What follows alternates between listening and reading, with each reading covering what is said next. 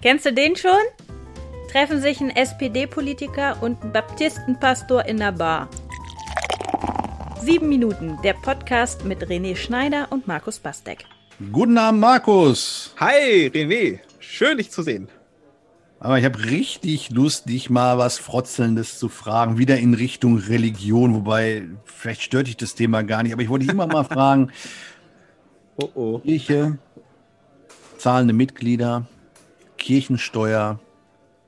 Wie stehst du da eigentlich zu? Und ich bin ja bekennender Kirchensteuerzahler, auch überzeugter. Aber was habe ich eigentlich davon? Was du von deiner Kirchensteuer hast? Ja, was kriegen wir dafür? Fragen das nicht immer alle, was sie dafür kriegen, für das, was sie zahlen? Ja, ist meine Lieblingsfrage. Besonders im Zusammenhang mit Glaube ist das immer meine Lieblingsfrage. Was habe ich denn davon? So. Mhm. Mhm. Ist übrigens eine Frage, um das jetzt mal so ganz weise theologisch zu beantworten, die schon die, die, äh, die Jünger von Jesus damals im Neuen Testament äh, immer gestellt haben. Die haben sich immer gefragt, äh, wer darf denn links und rechts vor dem Herrn Jesus im Paradies sitzen? Ja, was, was habe ich denn davon? Was habe ich denn davon? Und interessanterweise ist auch ein bisschen hart, hat Jesus diese Frage immer total abgekanzelt und hat gesagt, es geht hier überhaupt nicht darum, was du davon hast. so. Hm. Und das äh, ist natürlich immer schwierig, wenn jetzt jemand, äh, wenn man äh, wie ich Pastor ist oder halt Pfarrer ähm, in einer der großen Kirchen und die Leute kommen und sagen, was habe ich denn von meiner Kirchenmitgliedschaft? Und dann sagt der, antwortet der Pfarrer, es geht nicht darum, was du davon hast. dann äh, äh, ist wahrscheinlich die Unterschrift unter dem Kirchenaustrittsgesuch ähm, schneller, schneller trocken, als man äh, denken kann. Aber es ist tatsächlich, es steckt da was von drin. Ähm, ich glaube, das, was wir spenden und das, was wir ähm, äh, geben äh, in der Kirchensteuer, für mich ist das, wäre das auch eher als eine Spende zu betrachten, ist etwas, was wir nicht geben, damit uns geholfen ist. So ich, das ist ein großes Missverständnis, weil die Leute denken, ich zahle hier Geld in den Bums und deswegen will ich, dass äh, meine Meinung gepredigt wird oder so. Oder deswegen will ich, dass ähm, meine Ideen umgesetzt werden, äh, von anderen natürlich. Und, ähm, und, und all sowas. Ne? Ich bin wirklich sehr dankbar, dass ich in einer Kirche arbeite, die keine Kirchensteuer eintreibt. Ähm, sondern die komplett auf freiwilligen Spenden basiert. Ähm, ist für mich einfach das bessere Modell, nicht nur, weil ähm, weil diese Freiwilligkeit Leute auch eher motiviert dazu, was zu geben. Ne, also wenn du äh, Kirchensteuer zahlst, sagst du auch, wenn es ein Projekt gibt hier, wir brauchen, wir wollen eine Kita eröffnen, wir brauchen dafür Geld oder so, sagen die natürlich, so, schon Kirchensteuer oder so, ne? Und ähm, bei uns in der Gemeinde ist es so, dass wenn was anfällt, sagen die Leute, okay, wir brauchen, die Gemeinde braucht das jetzt, ich gebe das so, ne?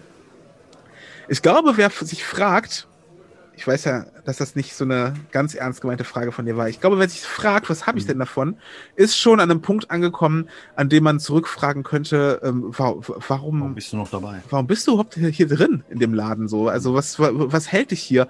Wenn es nur das ist, was du davon hast, dann hast du Glauben an Gott nicht so ganz richtig verstanden, glaube ich. Hm.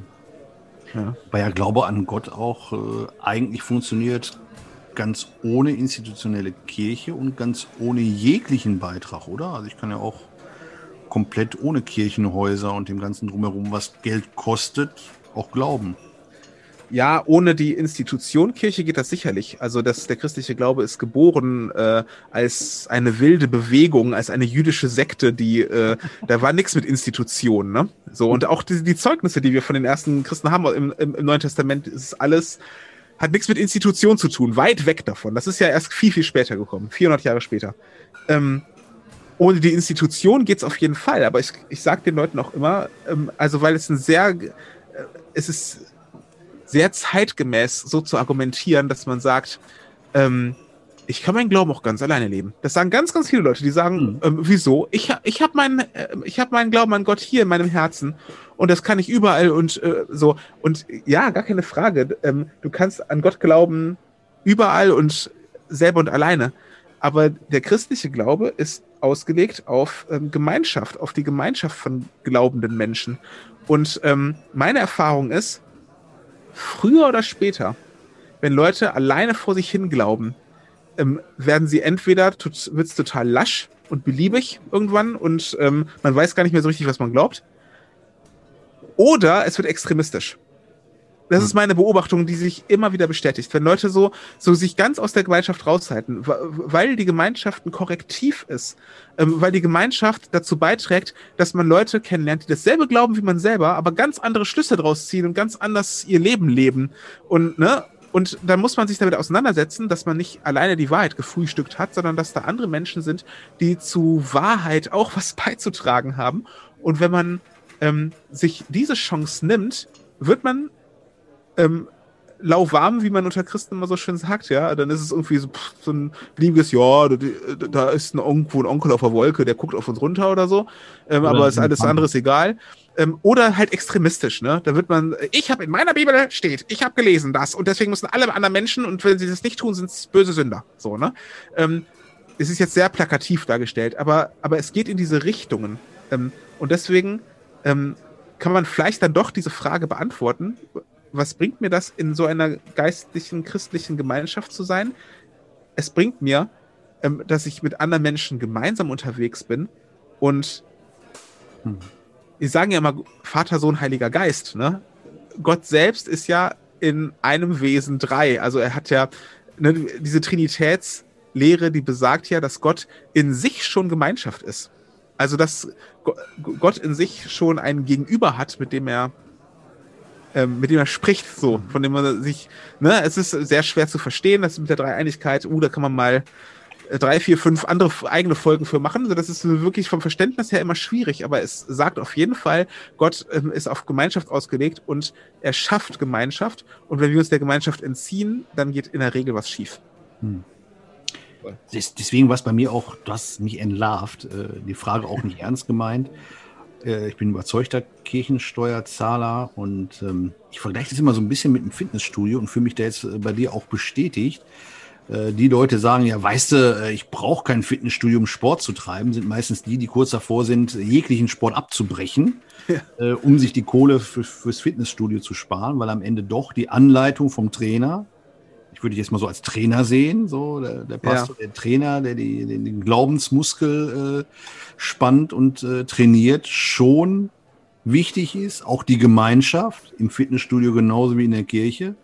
Ne, gemeinsam irgendwas zu tun ist immer besser. Und äh, ich bekomme ja, wenn ich wirklich so ticken sollte, auch eine verflixte Menge dafür, dass ich Kirchensteuer zahle und das ist nicht nur die Beerdigung, nicht nur die Trauung, nicht nur die Kirchenfeste, die ich da miterleben darf, sondern noch so viel mehr. Also insofern.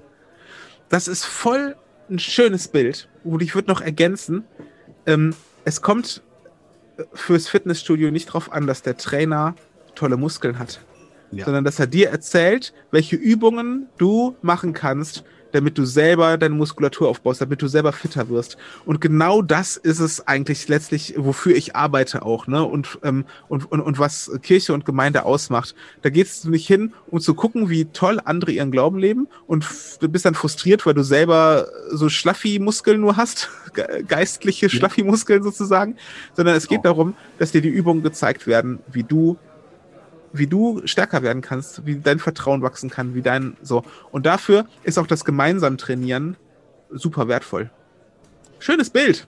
Ja, das beste Studio ist das, so. wo nicht nur die äh, großen Jungs mit den fetten Muskeln da an der mit der fetten Hantel vor den Spiegeln stehen, sondern das Studio, wo, wo sich eigentlich jeder wiederfindet äh, und wo alle gemeinsam trainieren können. So ist es. Ja, komm, bevor uns noch äh, mehr Bilder kommen, sollten wir erstmal anschauen. Nach dem dritten Bier fangen die Bilder langsam an zu verschwimmen dann. Das ist leider das Problem, deswegen stoße ich erstmal an. Prost, Markus. Ja, Prost. Sieben Minuten, der Podcast mit René Schneider und Markus Bastek.